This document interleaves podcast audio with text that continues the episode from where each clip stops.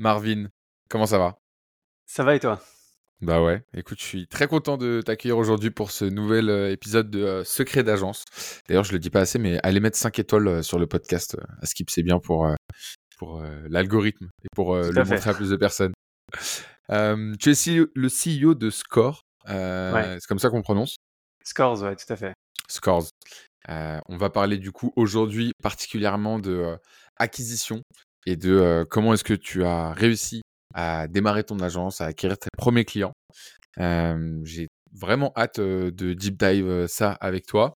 Avant, est-ce que tu peux te présenter et nous dire un petit peu qui tu es et qu'est-ce que tu fais dans la vie? Oui, tout à fait. Donc, je m'appelle Marvin, j'ai 32 ans. ça fait deux ans que je suis installé à Marrakech. Euh, du coup, voilà, pour le, beau temps, le soleil euh, toute l'année. Et euh, justement, bah, parce que j'ai une activité aujourd'hui qui me permet de vivre d'où je veux dans le monde, ce qui est quand même un, luxe assez incroyable. Et, voilà, j'ai une agence de marketing où je bosse concrètement avec bah, des gens qui vendent des formations et on gère toute la partie marketing à 100%. C'est-à-dire qu'on gère du graphisme, copywriting, les automatisations, organisation du webinaire, VSL, lancement, hyper complet. et du coup, voilà, c'est ce que je fais tu travailles avec cette population qu'on appelle les infopreneurs. Tout à fait. Alors en fait, j'ai un peu aujourd'hui j'ai un peu deux typologies de clients. J'ai effectivement bah, des infopreneurs purs et durs comme ça a toujours existé, qui voilà qui matraquent de la pub sur les réseaux sociaux et, voilà avec un tunnel de vente ultra optimisé. ça c'est la première partie et maintenant il y a un peu une deuxième tendance qui se dégage et vers laquelle je vais tendre de plus en plus. C'est plutôt des créateurs de contenu qui ont une communauté, qui veulent la monétiser et qui peuvent justement faire une formation pour la monétiser. Et, euh, là, il y a une opportunité qui est assez énorme et euh, vers, lesquelles, vers laquelle je tends de plus en plus.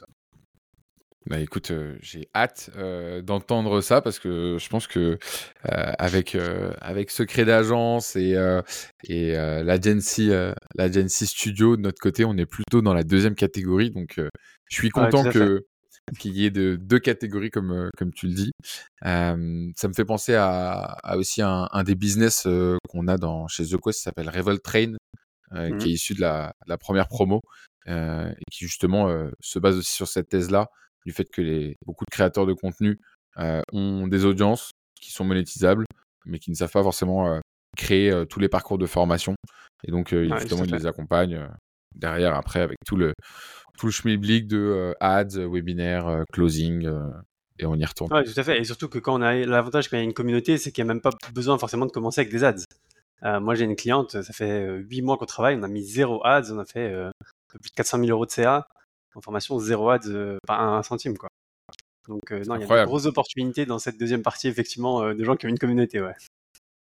C'est génial. Je me, note, on va, partir, on va parler un petit peu plus euh, des, du funnel justement euh, pour euh, les créateurs de contenu. Ça, ça m'intéresse d'avoir un petit peu tes, tes, secrets du coup d'agence. pour qu'on puisse situer un petit peu, toi j'ai vu, parce que j'ai fait mes devoirs, toi tu as eu un parcours accès commerce. ouais, c'est ça. Tu as été consultant chez Smart Marketing et tu as créé Score en quelle année? Score, ça fait maintenant un an et demi que du coup je suis au format agence. Euh, en fait, euh, ce qui s'est passé, c'est qu'avant ça, je faisais un peu, euh, on va dire en guillemets, directeur marketing en freelance pour plusieurs infopreneurs. Et sauf que voilà, hein, il y a un moment où j'étais, je bossais avec cinq infopreneurs et donc je gérais cinq équipes. Ce qui veut dire cinq graphistes, cinq média buyers, cinq copywriters. voilà, tout synchronisé, ça fait 25 personnes à gérer. Ce qui est, ce qui devient vite épuisant. Et je me suis dit bon bah en fait, je pourrais faire exactement la même chose, mais juste avec mon équipe en fait. Avoir moi dans mon équipe en interne un copywriter, un graphiste, un media buyer avec lequel j'ai l'habitude de bosser où ça roule assez bien. Et avec cette équipe-là, on va bosser sur tous les clients. Ce sera beaucoup plus fluide pour moi et pour tout le monde d'ailleurs, même pour les, entrepreneurs avec lesquels je travaille. Quoi. Hyper intéressant comme, euh, comme façon de, d'avoir basculé en fait du coup de, freelance à agence. Tu t'es dit euh, et comment euh, comment tu pallies le fait qu'un qu'un bon copywriter pour quelqu'un. Bon, après, tu me diras, tu es dans la niche des infopreneurs, mais comment un bon copywriter qui copyright bien pour une formation sur euh, euh, les ads copyright aussi bien sur une formation pour euh, les coachs sportifs? Bah, Alors, en réalité, en général, le système est même plus fort que le copywriter.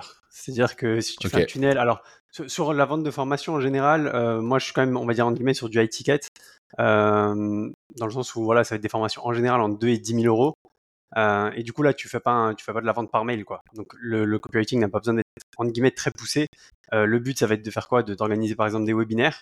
Bah, un webinaire, ce qui va faire que les gens viennent ou ne viennent pas, c'est même pas le copywriting. Ça va être plus une question d'automatisation, des rappels par message vocal, des chatbots sur Messenger, des SMS, euh, ce type de relance, de la segmentation, de qui est présent, qui n'est pas présent, et en fonction de ça, recevoir un message qui est euh, propice à ça. Des vidéos d'endoctrinement, donc là, effectivement, il y a des scripts à travailler sur les vidéos d'endoctrinement. Euh, mais tout ce qu'il y a avant n'a pas besoin de voilà d'avoir des gros pavés, des grosses pages, etc. pour, pour amener justement à l'événement. Le but, c'est plutôt de teaser, de donner envie aux gens de venir. Et une fois que les gens sont là, bon, bah, c'est le, script du webinaire qui fait la différence. Quoi. Mais là, c'est plus un travail de l'entrepreneur, euh, de l'infopreneur qui est devant sa caméra, de d'être efficace, c'est ça, on le travaille ensemble. Comme tu le disais, vu que je viens de, du, monde du commercial, bah, je sais vendre, j'ai l'habitude de vendre et donc je vois tout de suite un peu voilà les, les, les, mots qui vont marcher, qui vont moins marcher et un peu ce que ça va dégager. Ok, je, je vois, je, je, je, veux rentrer dans le, dans, dans, le vif du sujet sur, sur ces funnels-là, mais avant, j'aime bien euh, qu'on pose le cadre. Du coup, Scores, c'est combien de CA, combien de marge euh, C'est quoi le pitch exactement que tu proposes à, tes clients? Ouais. Euh, bah, concrètement, le, pitch en réalité, c'est que je suis presque un, associé en fait de leur boîte, dans le sens où euh, je vais prendre un pourcentage du coup sur la marge. Et mais par contre, ils ont ils, ont, ils sont tranquilles sur l'aspect marketing en fait. Ils n'ont rien à gérer sur l'aspect marketing. Bien évidemment, on fait des briefs ensemble pour valider la stratégie et qu'est-ce qu'on va mettre en place. Mais après derrière, ils ont plus besoin de mettre le nez dedans. Voilà, après, en guillemets, bah voilà, je délivre, c'est bon, c'est mis en place on voit les résultats, on itère, on améliore des choses et, euh, tout ça, ils sont totalement débarrassés de ça. Ce que je me suis rendu compte. en fait, la performance du coup. Ouais, tout à fait. 100% la performance. Ok. Ouais. Euh, aujourd'hui, ça représente pour moi entre 40 et 70 000 euros euh, du coup de revenus par mois. Et je marge après avoir payé du coup l'équipe à 80%. Ok. L'avantage, en fait, c'est que vu qu'on met des systèmes, vu qu'on met des. Ouais, par rapport au, modèle, on va dire, d'agence traditionnelle qui marche très peu, euh, effectivement, l'avantage, c'est. Alors, l'avantage, il y a un risque, hein, forcément, qui est de l'autre côté aussi qui va avec. C'est que vu que je, travaille à la performance, bon, bah, c'est hyper sexy pour quelqu'un parce qu'il se dit, bon, bah, il prend aucun risque. Euh, le désavantage pour moi, c'est que moi, j'ai des frais fixes qui peuvent ne pas être amortis. C'est-à-dire que moi, euh, mon graphiste, je dois le payer, le copywriter, je dois le payer, la media buyer, je dois la payer. Enfin, voilà. Je dois payer mon équipe et ça se trouve, ça marche pas et j'encaisse rien. Et en plus de ça, c'est une avance de frais de ma part. C'est-à-dire que moi, je mmh. paye mon équipe avant même que tout soit mis en place. Donc, euh, on va dire que je prends un risque, mais qui, euh, du coup, vaut le coup une fois qu'on sent un peu voilà, ce qui marche, ce qui marche pas. Quoi. Je suppose que tu as une grosse sélection du coup à l'entrée de tes clients. Tu vas pas, si tu sens que la, formation est naze et que personne ne va l'acheter, tu vas pas prendre le client. Comment tu, gères ça? Ouais, bah ouais, exactement, c'est tout à fait ça. Et, bah, je vais cibler en fait selon plusieurs critères, comme je t'ai dit. Là, je suis encore un peu entre deux, deux personas. Et j'ai envie de garder quand même ce premier personnage de gens qui font que des ads et qui n'ont pas forcément de réelle communauté. Alors même si on peut voir des infopreneurs qui ont 50, 60 000 abonnés sur Instagram, on le voit mmh. l'engagement que c'est juste qu'ils ont dépensé des centaines de milliers d'euros en pub et qui du coup ça a fait du monde, mais il n'y a aucune, y a aucune interaction, etc. sur les posts. Ils n'ont pas de réelle, en, réelle notoriété. Et euh, mais ce qui est bien, c'est que vu que le, eux, leur business model, c'est on dépense en pub, c'est le seul moyen d'acquisition, et derrière, il faut un retour sur investissement, bah, je suis obligé de tout le temps être à la pointe en fait de ce qui se fait et euh, de toujours optimiser, on va dire, le, moindre le moindre rouage du tunnel qui pourrait un peu euh, un peu avoir de la friction. Et euh, bah, quand on sait faire ça sur quelqu'un qui n'est pas très rentable, par exemple dans des niches comme la formation sur de l'immobilier, où c'est hyper mmh. concurrentiel et c'est là où c'est le plus dur d'avoir un, gros ROI, bah, forcément quand on va sur une niche moins concurrentielle, sur des coûts par lead beaucoup moins chers ou alors sur des gens qui ont des grosses communautés en organique, bah, tout est beaucoup plus facile tout de suite. quoi. Ah, c'est intéressant. Et c'est tu, quand tu compares, comment tu compares d'une campagne à l'autre, d'un client à l'autre? Est-ce que tu as, quelques KPI phares que tu regardes tout le temps? Ou est-ce que tu fais toujours bah, temps passé et, marge à la fin du mois? Par rapport à, quoi? Exactement, je Comment tu compares la réussite d'une campagne entre deux clients? Est-ce que tu regardes en termes de nombre de leads qu'il y a? Parce qu'en fonction de l'étape du funnel, tu dois avoir des leads, des, des, calls de closing, etc.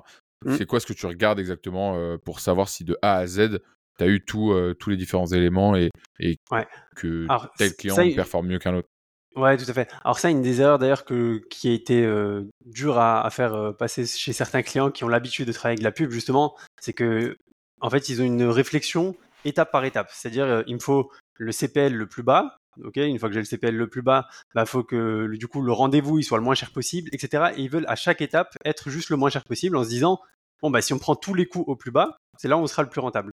Ce qui mmh. est un peu contre-intuitif, mais faux. C'est-à-dire qu'aujourd'hui, euh, je te donne un exemple sur, euh, je sais pas, aller sur la niche du make money, qui est quand même, on va dire, la niche qui, marque qui marche le mieux. Euh, c'est très facile, même sur des niches ultra concurrentielles, de faire des CPL pas chers. Tu fais une pub hyper aguicheuse, vous êtes au RSA, euh, devenu millionnaire en trois mois, tu auras des CPL très bas, mais ça ne va pas vendre derrière. Donc en réalité, la seule, du coup, euh, KPI que je regarde, c'est le retour sur investissement. C'est combien on a mis à l'entrée, il y a combien qui sort à la fin. Et après, le tout, c'est de se dire où est-ce qu'on peut améliorer quelque chose pour baisser les chiffres, augmenter les chiffres? Parfois, on, va tourner des pubs, on sait que le CPL va automatiquement augmenter, mais on estime que l'augmentation du retour sur investissement va être plus importante que l'augmentation du CPL. Je te donne un exemple, on passe de, pas, de 10 à 15 euros, on a fait plus 50% sur le CPL, mais par contre, on pense qu'on va faire x2 sur le ROI. C'est déjà arrivé. Euh, et du coup, on, s'en fout d'avoir augmenté le CPL parce que du coup, la publicité est beaucoup plus ciblée et on va, on hmm. va toucher mieux les, les bonnes personnes. Quoi. Ok, hyper intéressant. Et après, on va dire que j'ai quand même. Euh, après, ça c'est sur la partie, on va dire, plus stratégique. Après, j'ai des KPI, on va dire, euh, phares qui, euh, qui sont un peu indépendantes de quoi que ce soit et qui sont plus dépendantes des automatisations. Par exemple, la participation à un webinaire.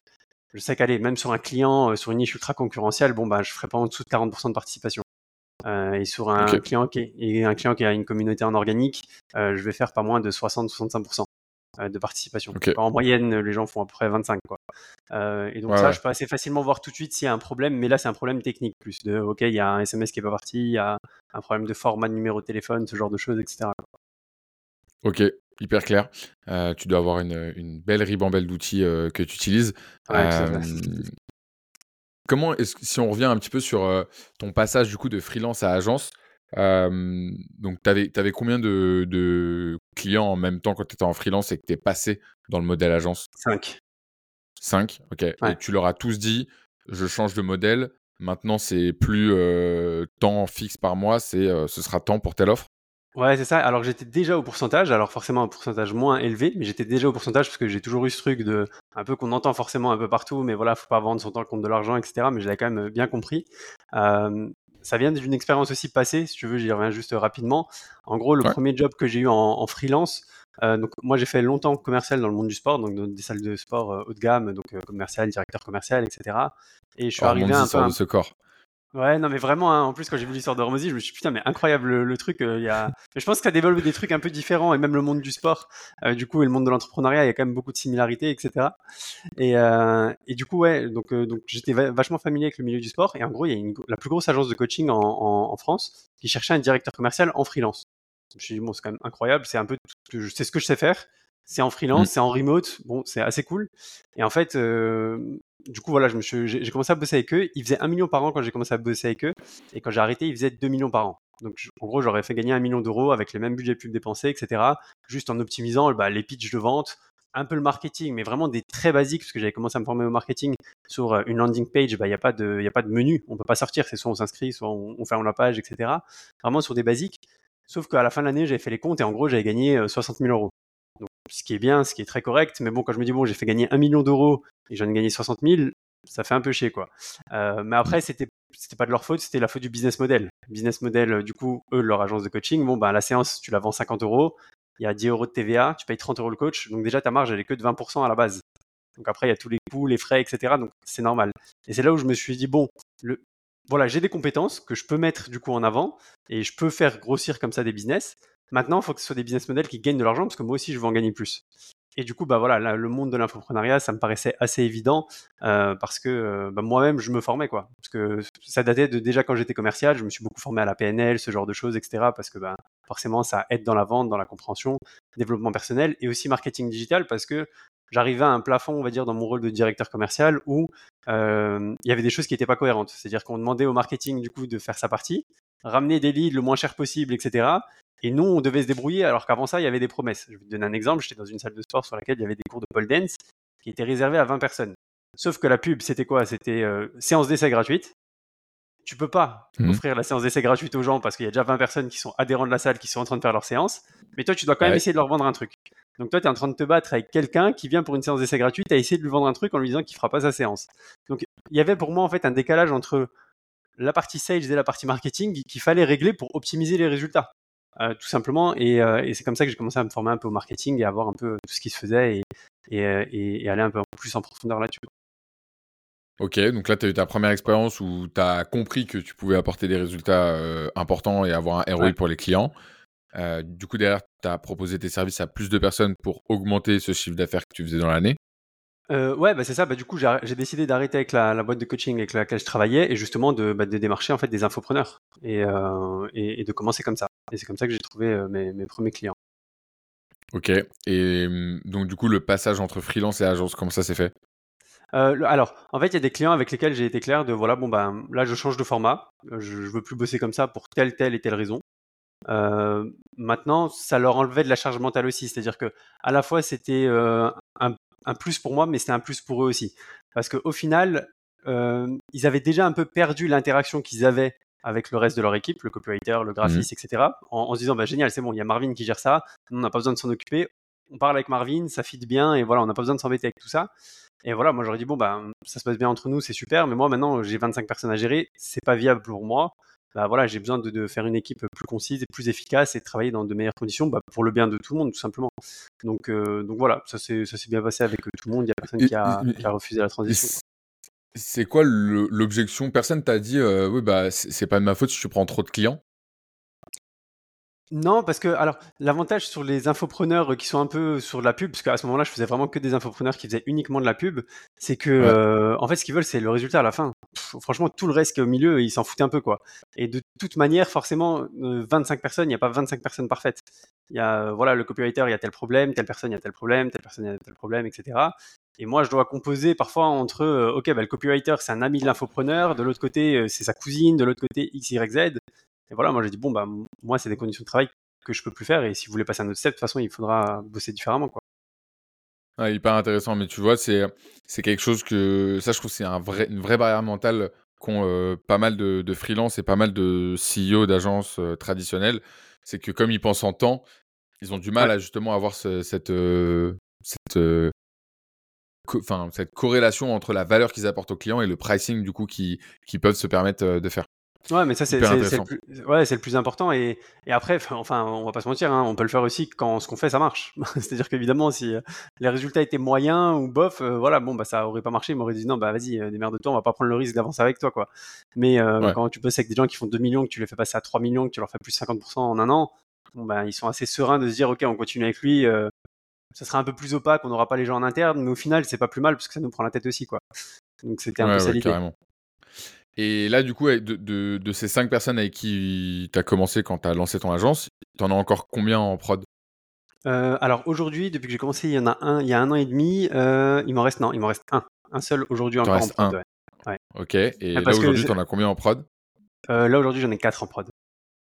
Et ils viennent d'où les trois autres? J'en ai moins. Alors moi, ça a toujours marché. En gros, j'ai trouvé mon premier client. donc, et c'est vraiment ce qui marche le, le mieux c'est euh, par un audit gratuit. Mais quand je dis un audit gratuit, c'est je le fais sans même qu'il soit sollicité. C'est-à-dire, euh, je vais aller sur ton site, euh, je, vais, je vais te faire un loom en te montrant. En fait, moi, il y a quelque mmh. chose qui est très important, c'est je veux bosser avec des gens avec qui je prends du plaisir. Ça, c'est vraiment mon critère numéro un. honnêtement, le CA, je pourrais faire le double de CA tout de suite, sans problème. J'ai arrêté plein de clients en fin 2023, là, etc. Le principal, c'est vraiment prendre du plaisir avec les gens avec lesquels je bosse. Et du coup, en partant de ce postulat-là, je me suis dit, bon, je vais faire des, des looms aux gens et je vais leur dire tout ce que moi je vois de l'extérieur qu'il faut améliorer. Mais quand je dis mmh. tout, c'est tout. C'est je fais zéro rétention d'informations, c'est ok. Bon ben, moi j'ai parcouru tout ton tunnel. Pour moi, il y a ça qui va pas, ça qui va pas, ça qui va pas, ça qui va pas. Euh, alors, je sais que les gens ils sont un peu frileux à l'idée de faire ça en se disant ouais, mais si je lui dis tout, il va le faire lui de son côté, etc. C'est vrai. Mais moi, ma réflexion c'était de me dire bon, s'il n'est pas assez intelligent, alors il y a deux options déjà. Soit ce qu'il se dit, ce qu'il dit c'est de la merde, et dans ce cas-là on travaille pas ensemble, tant mieux. Bon bah c'est pas plus mal. Mmh. Euh, voilà, si je suis à côté du, de la plaque, tant pis et c'est pas grave. Si il se dit maintenant, bon, dans ce qu'il dit, c'est hyper pertinent et c'est perspicace, il reste deux options encore. L'option 1, c'est, bon, bah nickel, euh, je vais mettre tout ça en place de mon côté et j'ai pas besoin de bosser avec lui. Hmm. Mais s'il a cette mentalité-là, j'ai de toute façon pas envie de bosser avec lui. Donc en fait, c'est quand même gagnant pour moi aussi, du coup. Et du mmh. coup, ceux qui m'écrivent, ils m'écrivent en me disant bah, écoute, c'est génial, je vois pas comment tu as pu voir tout ça de l'extérieur et vas-y, j'ai envie qu'on bosse ensemble parce que je vais te montrer d'autres trucs qui vont te permettre d'aller encore plus loin en fait. Et donc en fait, la collaboration, avant même qu'elle ait commencé, elle est déjà sur des bases qui sont hyper saines quoi. Et, vu que je fais pas de rétention d'informations, de quoi que ce soit, on est dans une optique win-win dès le départ quoi. Et ça, ça aide pour tout le reste derrière quoi. Je suis hyper d'accord avec toi. Je sais plus de qui je tire ça et j'aime pas trop euh, lâcher des citations comme ça, mais je crois qu'il y a un ricain qui disait justement Give the secret, sell the implementation. Et toi, c'est vraiment complètement ça que tu fais quoi. 100% ça, ouais. C'est vraiment exactement ça. Alors, je, j'avais pas, je, vais chercher du coup d'où vient, cette citation parce que c'est exactement euh, ça que j'ai fait un peu euh, inconsciemment. Je l'ai conscientisé un peu plus tard. Mais euh, et franchement, je trouve qu'il y a rien de plus efficace. Et après, effectivement, bah faut être bon quoi. Faut réussir à délivrer et être bon. Et l'avantage, c'est, pareil. Je, je, suis pas trop du genre à réseauter, aller à des masterminds, etc. c'est pas trop mon truc mais tous mes clients sont dans les plus gros masterminds qui existent en francophonie, à l'étranger, etc. Et du coup, j'ai des recommandations de bon, bah non, nous, on bosse avec Marvin, ça se passe super bien, faut bosser avec lui, etc. Et euh, mes clients actuels, ça se passe comme ça. Sauf du coup, la première cliente que j'ai démarchée, euh, qui, euh, du coup, qui était une créatrice de contenu, je me suis dit, j'ai envie d'aller voir ce que ça va donner. du coup, c'est Caroline Jurado, peut-être que je crois que tu suis sur LinkedIn, mmh. Du coup, sur les cryptos. Voilà, j'ai vu que début 2023, elle voulait lancer sa formation. Et je lui ai envoyé un mail, mais si, franchement, si je sors une copie d'email, on me croira même pas. Euh, de mon adresse mail perso, etc. En mode, euh, écoute, j'ai vu que tu voulais lancer une formation. Moi, je bosse avec des gens qui font entre 1 et 3 millions par an. Euh, bah écoute, je propose qu'on collabore. Quoi. On a fait un call, ça matché et on a commencé à bosser comme ça. Énorme, énorme. tu sais que t'es es en train de me closer, Marvin, là. non, non, bah, c'est pas l'objectif, mais c'est ma mentalité. C'est comme ça que je fonctionne. Quoi. Donc, c'est vraiment le truc. Non, non, en vrai, c'est top. on fera on discutera, toi et moi, je pense, en off. Avec plaisir. non, non, en vrai, c'est hyper intéressant ce que tu dis sur, euh, sur les looms. Et euh, c'est en effet un, conseil que je donne souvent c'est de dire, euh, tu vois, si t'es si es, quelqu'un qui aime le graphisme ou qui a envie de lancer une agence Webflow, putain, mais vas-y, prends le site des leads que tu veux, euh, prends, euh, refais-leur euh, leur site de A à Z sur Webflow et va les voir en disant voilà, j'ai créé ce Webflow pour vous, voici ce que je pensais qu'il fallait améliorer sur votre site, qu'est-ce que vous en pensez Tac, et tu leur donnes. et en effet, toi, ça marche vachement bien parce que je pense qu'il y a deux choses c'est que, un, tu à la performance et deux, tu es quand même ultra, ultra niché. Ouais, bah, en même temps, je suis ultra niché et en même temps, c'est niche qui a de l'argent. Et moi, c'est ça le principal. C'est-à-dire qu'en fait, je, vaut mieux être ultra niché sur des business qui font 80% ah, de marge que euh, être, on va dire, beaucoup plus généraliste, travailler avec des grands groupes, mais qui marchent très peu. Enfin, travailler avec Carrefour pour mettre le logo Carrefour sur son site quand on sait que la grande distrie, ça marche très peu. Bah, tu veux aussi être payé en conséquence, même si ça peut faire, on va dire, un beau billet. Et, surtout, moi, ce qui est important et qui est une partie importante de mon business model, c'est le récurrent. C'est que je suis payé à la performance, mais c'est tous les mois. C'est des clients que je garde tous les mois. J'ai pas besoin de recloser de nouvelles personnes. Ça, c'est, en effet, c'est, assez impressionnant. Et tu as dit tout à l'heure que dans le mastermind, tu avais des gens qui pouvaient se parler de toi et te recommander. ils sont pas quand même censés être concurrents entre eux, tes clients? Non, parce que en fait, j'ai vraiment des clients dans plein de thématiques différentes. c'est-à-dire j'ai des clients dans l'immobilier, bah, dans la crypto, dans le développement personnel, dans la parentalité, etc. J'ai quand même, voilà, c'est des thématiques pas forcément euh, concurrentes. Après, évidemment, euh, dans l'IMO, ça m'est arrivé d'avoir deux clients dans l'IMO en même temps, etc. Mais eux ne visent pas forcément les mêmes personnes, donc euh, voilà, ça, peut matcher comme ça, etc. Donc non, j'ai pas, j'ai pas ce problème jusqu'aujourd'hui. Et même avec des offres différentes, même avec deux concurrents qui ont des offres totalement différentes sur pas la même cible, dans l'absolu, ça pourrait matcher. Même si évidemment, forcément, j'évite parce qu'il n'y a pas trop d'intérêt. je préfère développer à fond, être sur quelqu'un. Après, l'avantage qu'il y a quand même à ça, euh, c'est que euh, tu et en fait, mais c'est le cas même quand c'est des niches différentes. C'est-à-dire que en fait, quelque chose qui marche dans la crypto, ça se trouve, on le fait jamais dans l'immobilier. Et euh, je te donne un exemple sur des titres. Hein. Des titres tout bêtes. Des titres, c'est facile d'avoir le même titre dans deux trucs différents et juste changer le contenu. Mais de voir qu'un titre marche très bien, mais qu'un copywriter aura pensé que sur la thématique de la crypto, et du coup de mmh. prendre du recul et de dire ah ce, titre il marche très bien, mais on peut l'adapter, il peut marcher pour l'immobilier. Bah, en fait, c'est hyper puissant. Et du coup, au final, il y a personne qui est lésé. Tout le monde est gagnant, même quand je bosse avec un concurrent potentiel, on va dire, parce qu'on on tire de la data. Euh.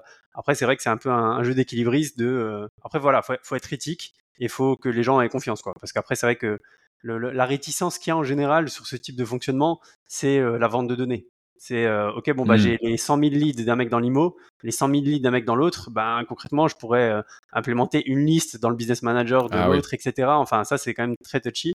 Euh, et du coup, voilà, ça faut faire attention. Ok, je comprends. Comment tu fais pour euh, recruter ton équipe? Comment tu fais pour euh, recruter des bons talents? Est-ce que tu, tu vas dans des, dans des forums? Est-ce que enfin tu as des forums genre très spécialisés sur internet Est-ce que tu c'est du bouche à oreille? C'est quoi? Alors concrètement, là mon équipe c'est du 80% Malte. 80% Malte. alors sur ça, je sais pas si j'ai eu de la chance ou si j'ai été bon. Si j'ai été bon, je sais pas encore exactement comment. je l'ai pas processé encore. Mais on va dire que je, je... Alors, ce qui se passe, c'est que déjà, je, en guillemets, je maîtrise quand même 80% du job de chacun, à part la partie design, que vraiment, j'ai pas, j'ai zéro sens artistique, mais je sais reconnaître quelque chose qui est beau et qui va marcher, quelque chose qui, qui colle pas du tout. Euh, mais Comme sinon, tes tableaux derrière toi, par exemple. Voilà, c'est ça exactement. euh, euh, du coup, mais sur les automatisations, je gère. Sur le media buying, je gère. Sur le copywriting, je gère. Quand je gère, c'est que je me suis formé à ça parce que voilà, j'avais besoin d'apprendre, etc. Et donc déjà, bon, forcément, on peut pas me vendre du rêve et ne pas délivrer derrière. Donc ça, c'est déjà c'est un, un, gros avantage. Et ensuite, là où je pense que j'ai été très bon, c'est de bosser avec des gens qui, en toute transparence, ne savent pas forcément se vendre mais par contre mmh. ont un super état d'esprit et, euh, et euh, ils ont envie d'apprendre et ils sont friands d'avancer. De, d'avancer. et après, moi, là où je fais attention, du coup, c'est de me dire, ok, alors c'est pas parce qu'ils savent pas se vendre que du coup je vais en profiter. Alors, bien évidemment, forcément, c'est toujours plus facile, mais euh, enfin, ça m'arrive régulièrement de dire à mes prestataires, de leur dire, voilà, bon, bah rajoute X sur la facture, c'est bon, on a fait un bon mois, ça me fait plaisir, voilà. C'est parce que je sais que c'est hyper important de se sentir valorisé au travail. Moi, je l'ai vécu quand j'étais salarié, de me dire, ouais, mais Là, je fais pas 35 heures, j'en fais 70 parce que j'ai envie de faire avancer le truc et de pas sentir de reconnaissance au-delà de l'argent, mmh. euh, de pas le sentir. Et donc, je me dis, bon, ça, c'est des erreurs qu'il faut pas que je refasse. Et, euh, et voilà, donc non, vraiment, moi, c'est une malte. Je regarde les compétences dont j'ai besoin. Premier contact, on fait un call, je vois assez vite si ça fit ou si ça fit pas, euh, déjà juste en termes de personnalité. Et après, euh, voilà, bah forcément, il faut tester. Hein, j'ai pas trouvé du premier coup. Voilà, on, on, essaye, on voit comment ça, ça marche. Bon, bah finalement, ça marche pas, on, on change et faut itérer, quoi. Il y a pas trop de choix. Ok. Et euh, team, t'es team full, full freelancing, full remote? Ouais, full freelancing, full remote. Ouais. Ok. Et tu fais un peu des séminaires, des off-site avec eux pour retrouver l'équipe C'est prévu, pas encore fait pour l'instant, mais c'est prévu effectivement maintenant qu'on commence en, guillemets à, à, être assez gros pour le faire. Euh, parce que là, jusqu'à maintenant, il n'y a que en guillemets ma, ma, directrice, on va dire, des opérations qui supervise un peu toute l'équipe, euh, avec qui je suis en contact euh, vraiment fréquent, régulier, etc. Et qui est quasiment à plein temps. Sinon, le reste, voilà, bah, je suis, euh, hmm. enfin, je commence à être un client maintenant qui leur prend plus de temps, mais au début, c'était pas forcément le cas. Moi. Mais, mais j'ai toujours essayé de faire en sorte que, même si la collaboration, c'est pas celle qui leur apporte tout de suite le plus d'argent, qu'ils se projettent, qu'ils arrivent à se projeter avec moi et qui, euh, et en fait que ça soit confortable. Un peu comme moi, je me dis bon, je veux être indispensable pour mes clients et euh, je veux que ça soit cool pour eux de travailler avec moi. Bah dans le temps, je veux que ce soit pareil. Je veux que mes présidents ils disent ouais non mais Marvin, je, non, je pas envie d'arrêter avec lui. C'est super bien, je suis payé dans les temps. Euh, y il chipote pas, euh, ça se passe bien. Il n'y a pas des meetings inutiles, etc. Quoi. C'est, euh, j'essaie de, le faire dans les deux sens. Trop bien, euh, hyper intéressant. Euh, je, te propose un, petit exercice mental, puisque justement on a parlé du fait de, de donner euh, gratuitement et, et, de vendre l'implémentation. Euh, si tu rencontres un créateur de contenu, tu vois, qui a une audience euh, assez engagée, que ce soit sur LinkedIn ou sur Insta mmh. ou peu importe, qui a une expertise assez nichée et qui souhaiterait du coup lancer sa formation, toi, c'est quoi le, le framework, le funnel que tu lui conseillerais de mettre en place? Euh, Alors, ça dépend quand même un peu de la niche et du prix qu'il va appliquer. Euh, okay. Sur un prix à moins de 1000 euros, déjà, webinaire, c'est ce qui marchera le mieux. Euh, okay. Alors, ouais, on va faire entre 0 et 300 euh, mails, ça sera le plus simple, okay. hein, un tunnel basique mail, euh, lead magnet, euh, campagne de mail automatisée derrière. De préférence avec une bonne segmentation en fonction des interactions, du lead scoring, ce genre de choses, avoir vraiment des trucs très adaptés. entre 300 et 1000 euros webinaire pour faire du one-to-many, c'est ce qu'il y a de mieux. Et après, euh, au-dessus de 1000, euh, du coup, c'est plutôt du closing. Mais en, en, général, entre 1000 et 2000, il se passe pas grand-chose. Ça n'a pas grand intérêt. Euh, à partir de 2000, il faut partir sur du closing. Euh, c'est ce qu'il y a de, de, plus efficace. Quoi. Entre 1000 et 2000, c'est-à-dire que tu peux être soit sur du closing, soit sur du webinaire, ça? En fait, c'est que, en fait, c'est très délicat. Tu, si tu es très bon en webinaire, tu vas être meilleur que des closers. Si t'es pas bon en okay. webinaire, des closers vont être meilleurs que toi. Il y a un peu ce truc-là au milieu ah ouais. où c'est un peu compliqué, quoi. Où ça dépend vraiment un peu du, du, du cas par cas. Euh, parce que forcément, le closer, tu dois aussi le payer 10%. Il faut aussi calculer la... Parce que avoir des closers, c'est pas que leur donner 10%, c'est la charge mentale que ça va te prendre, c'est les former, mmh. c'est tout ça qu'il faut mettre dans le package et qu'il faut prendre en compte. Donc c'est pour gagner 300 euros de plus par vente sur trois ventes dans le mois.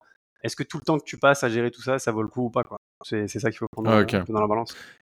Et ça, avec tes clients sur la stratégie, euh, tu est-ce que c'est toi aussi qui fixe le prix et qui du coup euh, vous faites un, une stratégie cascade par rapport à ça ou par exemple est-ce on... que tu dis aussi par rapport au résultat bah là ta formation elle est à 1005 en vrai euh, il faut la mettre à 800 euh, ouais, bah ouais, on va on va brainstormer ensemble. Après, le, le but effectivement, c'est bah, forcément c'est quand même l'entrepreneur qui décide euh, à la fin, mais bon, en général, voilà, je, donne mes arguments, j'explique et, et voilà, et après on se met d'accord et on trouve un arrangement, quoi. Mais c'est, on brainstorm, quoi. Ça, c'est vraiment, pour le coup, c'est un peu du cas par cas de se dire c'est quoi les plus de le mettre à ce prix-là, c'est quoi les moins de le mettre à ce prix-là, qu'est-ce que ça nous empêche de faire, qu'est-ce que ça nous permet de faire, qu'est-ce que la personne a envie de faire aussi, hein, parce que euh, euh, c'est euh, autant il y a des entrepreneurs où c'est ok, moi je veux gagner le plus d'oseille le plus rapidement possible. Bon bah là c'est assez clair mm. et on va dire un peu en guillemets sans scrupules, ils font ce qui, on, y va à fond.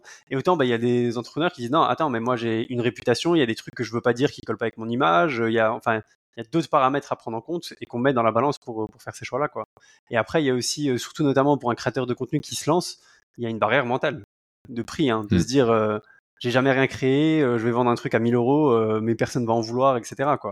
Euh, ok, bon, moi je sais que c'est pas vrai, mais ok, on commence à 250, 300, 400, et, on, et petit à petit on va augmenter. Et voilà, c'est il y a une courbe d'apprentissage que qu'on peut pas non plus skip totalement, et il faut que la personne soit à l'aise avec ça, quoi.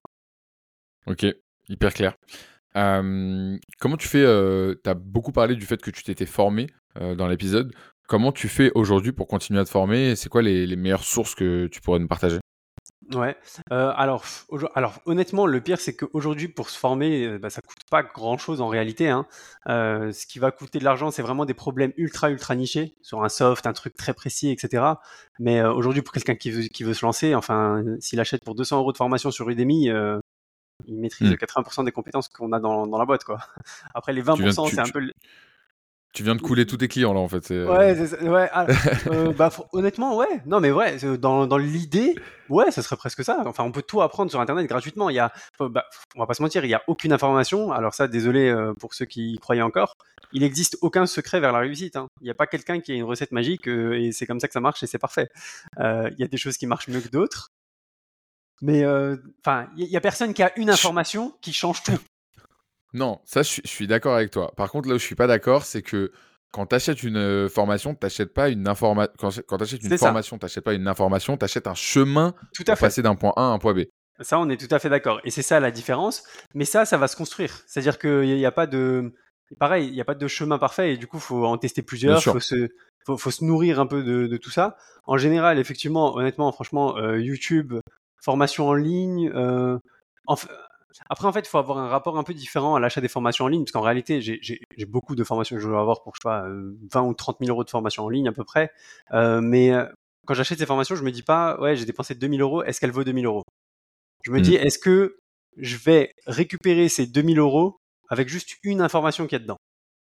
Mmh. Parfois, j'ai besoin juste de une vidéo de 5 minutes dans un module sur 30 modules dans une formation mais c'est ça dont j'ai besoin là maintenant et pour me faire passer à la next step quoi.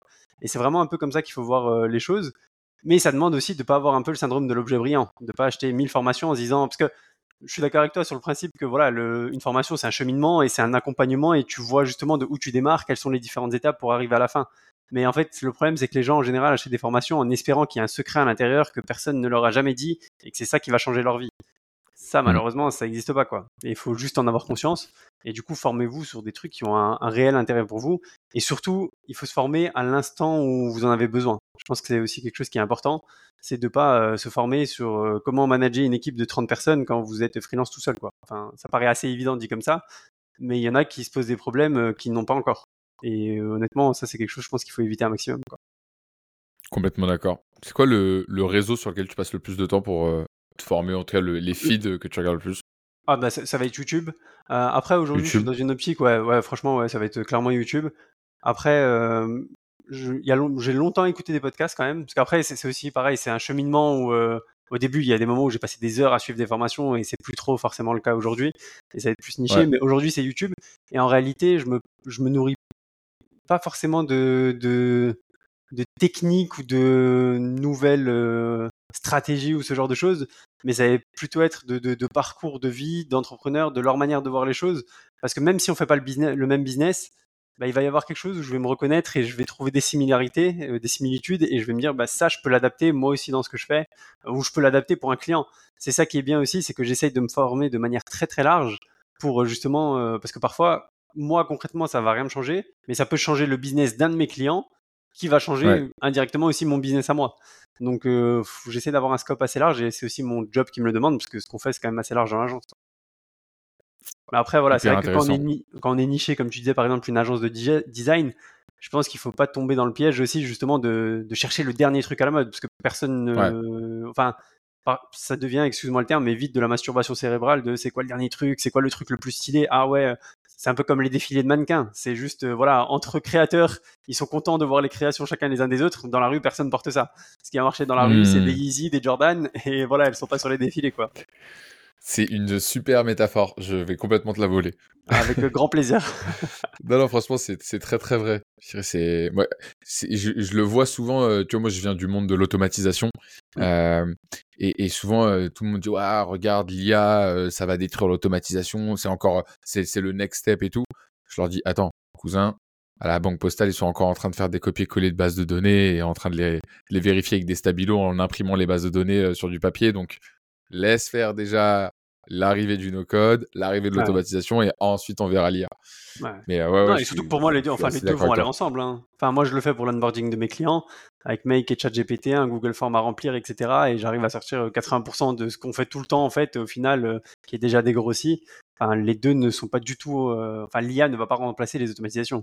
L'IA va non, mais de les rendre plus puissants, dans entre l'avancée technologique en tant que telle, ce que tu vois sur Twitter, LinkedIn et tout, et l'implémentation dans l'entreprise, il se passe quand même euh, des décennies. Ouais, tout à fait. Qu'est-ce que tu donnerais comme conseil à Marvin, 25 euh, ans, euh, si jamais tu pouvais le rencontrer?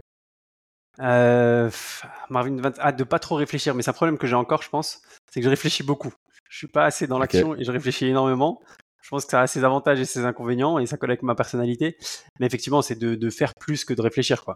Parce que au final, enfin, il y a des moments où quand je cherchais bah, justement sur les automatisations à faire mes premiers setups tout seul de webinaires, etc., avec des trucs euh, qui maintenant m'ont l'air ridicules tellement c'est simple et c'est plus élaboré ce que je fais maintenant qu'avant.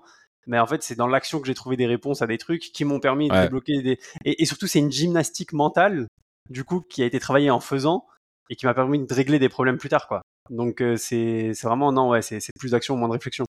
Euh, vaut mieux implémenter une chose et la mettre en place que d'en avoir entendu 100. Quoi. C'est, ça, c'est évident.